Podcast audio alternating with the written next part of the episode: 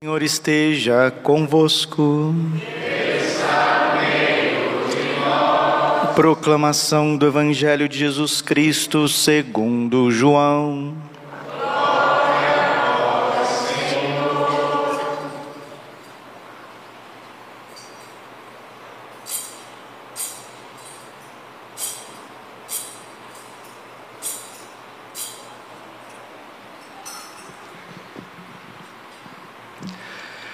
Depois que Judas saiu do cenáculo, disse Jesus: Agora foi glorificado o Filho do Homem e Deus foi glorificado nele. Se Deus foi glorificado nele, também Deus o glorificará em si mesmo e o glorificará logo. Filhinhos, por pouco tempo estou ainda convosco. Eu vos dou um novo mandamento: amai-vos uns aos outros. Como eu vos amei, assim também vós deveis amar-vos uns aos outros. Nisto todos conhecerão que sois os meus discípulos, se tiverdes amor uns aos outros. Palavra da salvação. Ave Maria, cheia de graça, o Senhor é convosco. Bendita sois vós entre as mulheres, bendito é o fruto do vosso ventre, Jesus.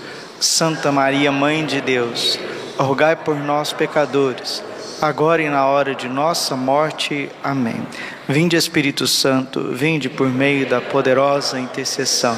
Imaculado coração de Maria, vossa amadíssima esposa. Podemos sentar um pouquinho. Jesus, manso, humilde coração. Se eu fosse nós, se eu fosse você, se eu fosse eu, eu começava a dar mais crédito a Bíblia. A Bíblia, ela é revelação divina. O que está na Bíblia não é conversa fiada, não. Tudo que está na Bíblia é a palavra de Deus. E Deus é verdade. Deus não fala mentira. Se na Bíblia, toda a Bíblia, está dizendo coisas para nós importantes, para a nossa vida e salvação e santificação, nós devemos respeitar a Bíblia. A Bíblia fala que quem adultera vai para o inferno. Deus está falando, se adulterar, você vai para o inferno. É Deus que está falando. A Bíblia está falando, se você viver relação sexual e namoro, você vai para o inferno. É a Bíblia que está falando. A Bíblia está falando: se você roubar e não se arrepender, você vai para o inferno.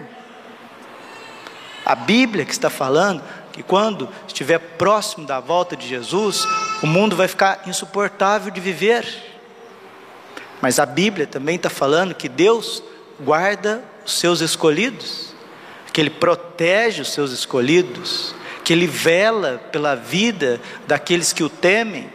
Os olhos do Senhor estão voltados para os justos, para aqueles que o temem. O problema hoje em dia é que as pessoas ouvem a palavra de Deus, ouvem o Evangelho e brincam, brincam com suas vidas, brincam com a palavra de Deus, né? Então nós precisamos estar muito atentos àquilo que Deus fala porque o que Deus comunica para nós na liturgia católica, na Santa Missa, é o conteúdo da nossa salvação. Se vocês que estão sentados aí não corressem o risco de ir para o inferno, eu não precisava estar aqui. Para que, que eu estou aqui? Para que, que tem padre? Para que, que tem missa? Para que, que tem sacramentos? Todos nós corremos o risco de ir para o inferno, se vivemos de qualquer jeito. Esta falta de temor a Deus, a minha avó sempre falava disso. Minha avó sempre falou disso. Meu filho, nós precisamos temer a Deus. E o temor de Deus, Provérbios 1:6, ele é o princípio da sabedoria. Só pessoas que respeitam a Deus, levam Deus muito a sério, vão ter sabor para viver. As pessoas, nestes tempos que nós estamos vivendo, são tempos apocalípticos. Nossa Senhora já disse diversas vezes que o nosso tempo, 2022, é pior do que o tempo do dilúvio, do dilúvio. a maldade na face da terra. Se você visse as coisas com os olhos de Deus, você cairia para trás duro, para ver a, o quanto de maldade está dentro do coração humano, está sendo vivido cada vez mais e propagado. A Bíblia diz que é para não matar, e as pessoas estão matando crianças nos seus ventres. Mas não é por momento de fraqueza, não. Estão fazendo programas defendendo coisas horríveis, como matar crianças no ventre. Nem a serpente, nem a cobra é capaz de matar os filhotinhos no ninho. E o ser humano, além de matar, quer legalizar e justificar. Nossa Senhora das Américas, que apareceu em Washington, nos Estados Unidos, ela disse que se nós não convertermos em relação a matar crianças no ventre das mães, haverá guerra nuclear. Santa Teresa de Calcutá dizia: matar crianças nos ventres das mães traz guerra nuclear. Escutou? Não brinca com Deus, não. Nós estamos brincando com Deus em parlamentos, nós estamos brincando com Deus na política, brincando com Deus no púlpito. Com Deus não se brinca, com Deus não se brinca. Os anjos, diz a Bíblia, eles tremem diante do juízo de Deus. E a palavra de Deus, Gálatas 6, 7, de Deus não se, se zomba, de Deus não se brinca. Deus é amor, Ele é misericordioso, sim, nós somos falhos, nós somos pecadores, nós podemos escorregar, nós podemos ter as nossas falhas, nossas fraquezas, porque somos marcados pelo pecado original. Mas São João Crisóstomo, ele nos ensina assim: pecar é fraqueza humana, permanecer no pecado e retroagir no pecado diversas vezes é diabólico. Ah, Padre, mas e a misericórdia de Deus? Graças a Deus, dizia o Padre Pio, se a misericórdia de Deus fosse o que você pensa, o que eu penso, todos nós estaríamos perdidos. Graças a Deus, Deus é Deus. Graças a Deus, Ele é misericordioso, Ele é sábio.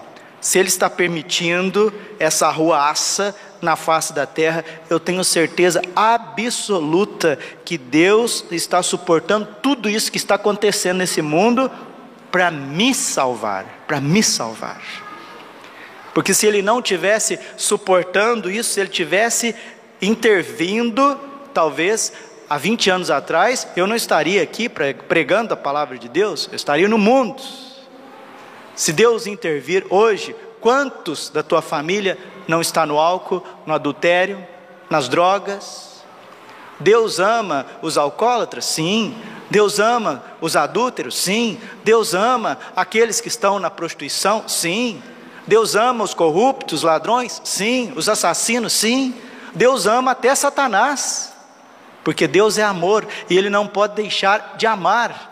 Deus ama o pecador, mas Ele detesta o pecado.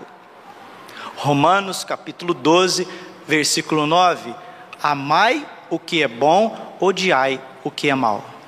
Deus abomina a menor centelha de pecado, porque o pecado é uma afronta contra Deus.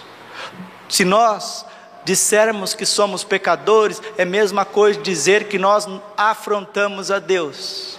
Padre, mas nem todos afrontam Deus, pelo contrário, tem gente muito humilde que bate no peito, faz penitência, reza por si, reza pelos outros, visita os doentes, ajuda as pessoas, dá sacolão, dá cesta básica, ajuda no que pode, visita os enfermos, visita os encarcerados, dá pão a quem tem fome, dá água a quem tem sede, cobre os nus. Sim, tem gente com o coração, graças a Deus, cheio do Espírito Santo. É por conta dessas pessoas que ainda nós estamos aqui.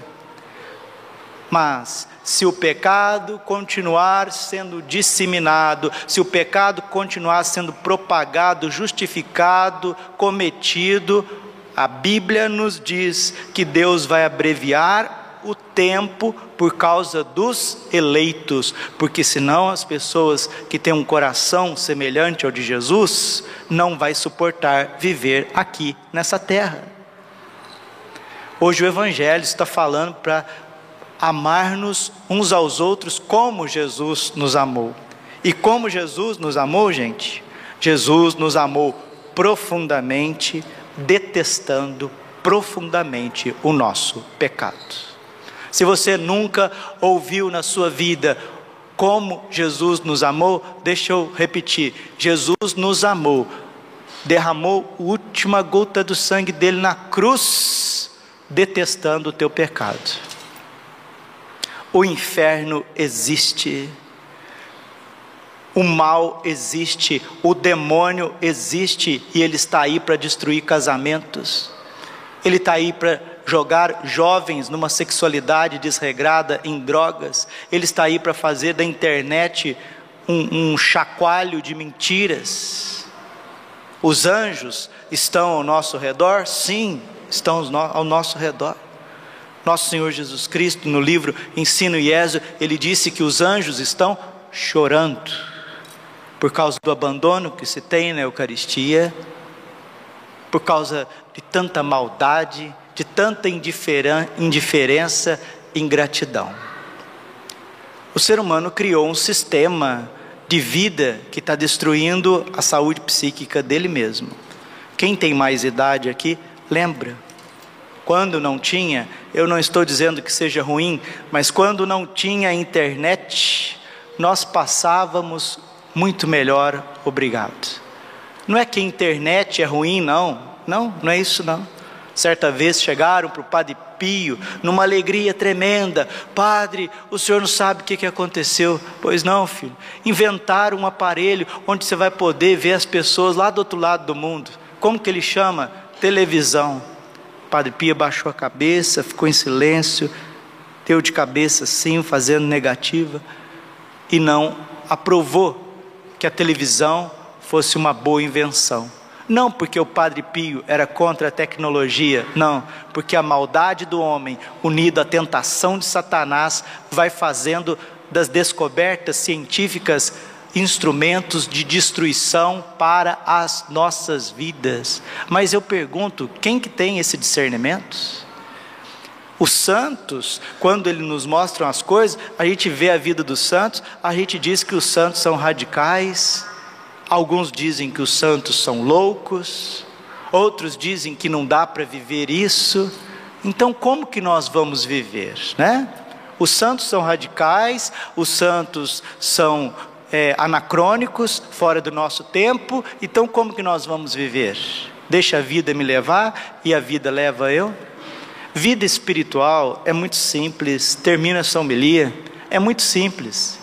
Ou o espírito reina em nós, Espírito Santo, e a nossa carne é crucificada mediante a penitência, a graça de Deus, ou então o seu temperamento, os seus gostinhos, a sua vaidade vai te destruir.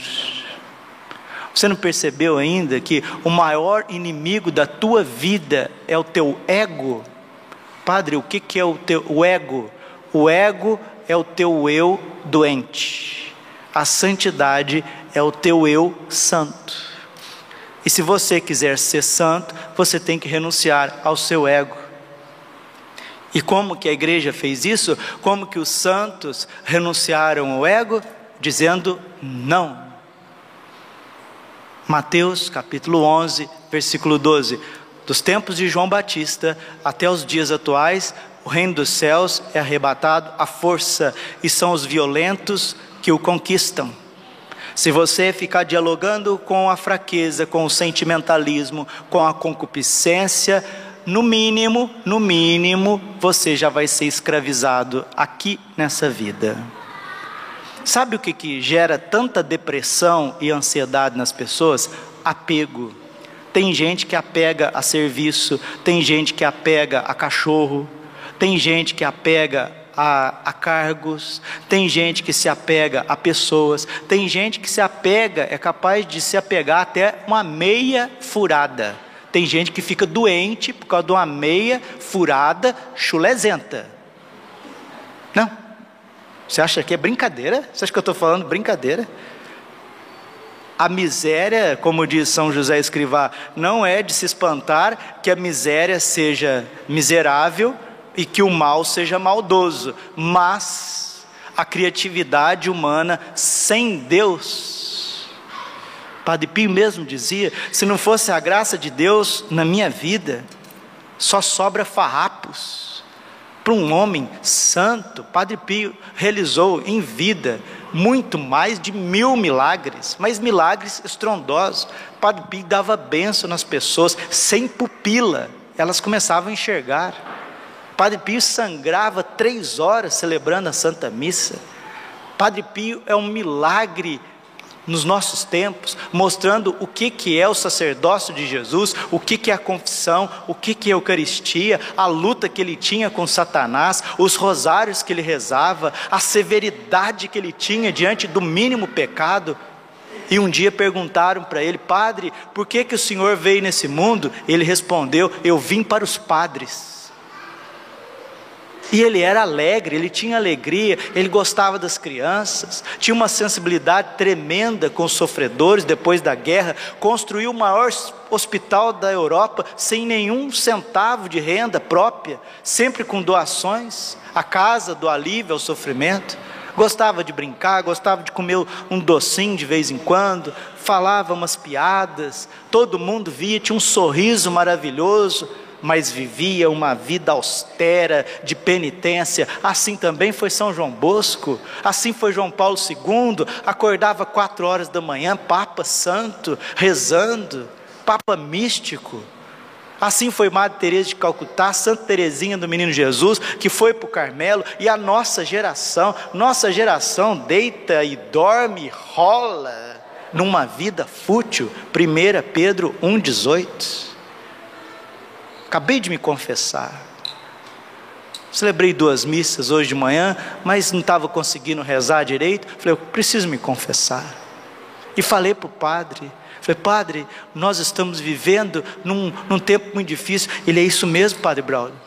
A batalha espiritual está tremenda, tremenda. E se você não for mulher de oração, se você não for homem de oração, ficar com essa conversinha mole, empurrando com a barriga, querendo que todo mundo goste de você ah, sai para lá, rapaz, sai para lá. Ninguém precisa gostar da gente, não. Jesus pediu para a gente amar um ao outro. A minha função, eu não vim nesse mundo para você gostar de mim, não. Se você não gostar de mim, o problema é seu. Nós temos que respeitar as pessoas, nós temos que honrar as pessoas, nós temos que amar as pessoas. A gente tem que jogar para a torcida, não. Tem que agradar o coração de Deus, Deus Pai. Gálatas capítulo 1, versículo 10. Se fosse para agradar os homens, eu não me teria tornado servo de Cristo. E se você é cristão, você não vai agradar as pessoas, não. Mas tua missão não é fazer com que as pessoas gostem de você, não. Tua missão é ser santo. Tua missão é adorar o Santíssimo, rezar o rosário. Tua missão é que a tua vida seja um, um grito, que a tua vida seja uma pregação. Padre Antônio Vieira grande jesuíta brasileiro, português brasileiro, maior escritor de língua portuguesa, um dos maiores, ele dizia que São João Batista não pregava para os ouvidos, São João Batista pregava para os olhos, para os olhos. O poder do exemplo, nossa vida precisa ser um evangelho vivo. A nossa vida precisa ser um evangelho vivo e não tem como imitar Jesus Cristo sem uma certa radicalidade. Não a minha radicalidade. Você não tem que imitar o Padre Braulio.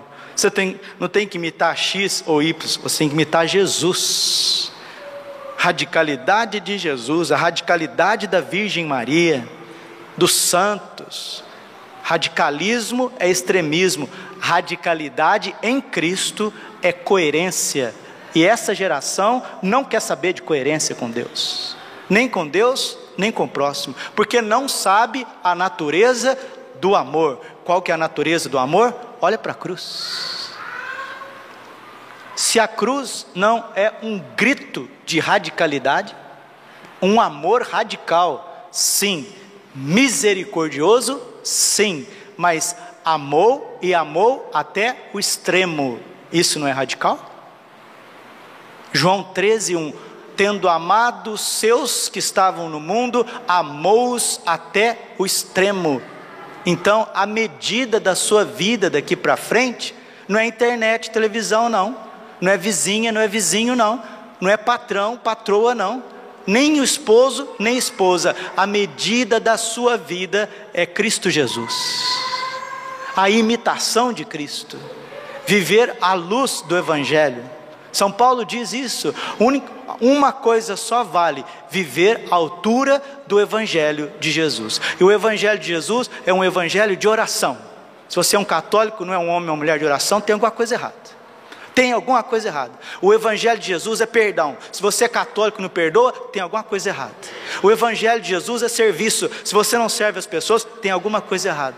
O Evangelho de Jesus é adoração, muita adoração. Se você não adora, tem alguma coisa errada com o teu seguimento de Jesus. O Evangelho de Jesus é coerência, é penitência. Se você não é coerente, se você não é honesto, se você não é penitente, está alguma coisa errada na sua vida convertei-vos e crede no Evangelho, Marcos 1,15. As pessoas não param para pensar, mas quando todos nós pecamos, ofende o coração de Deus? Sim, mas quem é destruído somos nós mesmos. Romanos capítulo 6, versículo 23: o salário do pecado é a morte. Diga, compadre, quem ama Jesus Cristo? Não suporta viver no pecado. Quem ama Jesus Cristo não toma chazinho com demônio. Quem ama, com, quem ama Jesus Cristo tem sensibilidade de consciência. E Jesus disse isso para Santa Faustina: aqueles que me amam, eu dou a sensibilidade da consciência.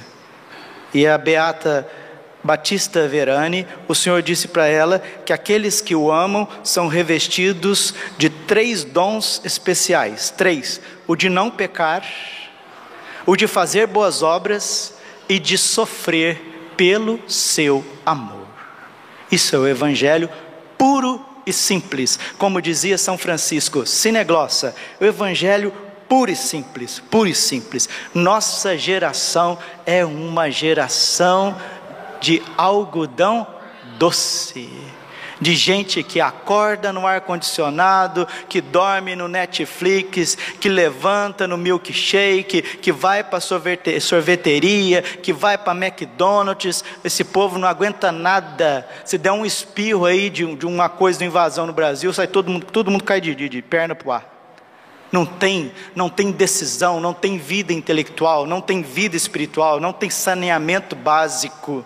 Olha, gente do céu, misericórdia. Um dia um desses meninos falou assim para mim: Ô padre, o senhor tem a cara assim, que você ficar mais velho, o senhor vai sumir, vai para um lugar quietinho. Falou desse jeito para mim. Eu acho que é isso mesmo. Glória ao Pai, ao Filho e ao Espírito Santo, como era no princípio, agora e sempre.